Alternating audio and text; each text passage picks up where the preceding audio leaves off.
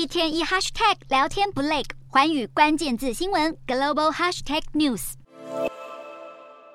开车进入城镇中，没有一栋建筑物是完好的，所有建筑物的玻璃都破裂，早已人去楼空。乌俄双方在乌克兰东部盐矿城镇苏勒达尔爆发开战之后最激烈的战斗。俄军在十一号宣称已经取得苏勒达尔控制权，不过乌军在第一时间跳出来驳斥，表示正在阻挡敌人继续前进。乌克兰当局虽然承认俄军已经向前推进，但同时也表示乌克兰守军不会撤退，将会誓死捍卫国土。不过双方都承认苏勒达尔以及附近城镇巴赫姆特一役死伤惨重。不过，在这个时候，俄罗斯地面部队总司令也是十一号刚被指派为俄军侵略乌克兰作战的副指挥官之一的萨柳科夫，却率领代表团访问白俄罗斯，以视察当地的联合部队备战程度。俄罗斯与亲密盟邦白俄罗斯已经加强在白俄境内的联合军事编组，并计划从十六号开始举行联合空战训练。这些演习和类似活动促使乌克兰警告，俄国可能企图从白俄罗斯境内对乌克兰发动从北朝南的新一轮地面进攻行动。因此，总统泽伦斯基也向乌国部队喊话，在靠近白俄罗斯的边境和地区需要做好准备，提高警觉。同时，乌军也在白俄边境举行军演，加以贺阻和防范俄国从白俄进攻。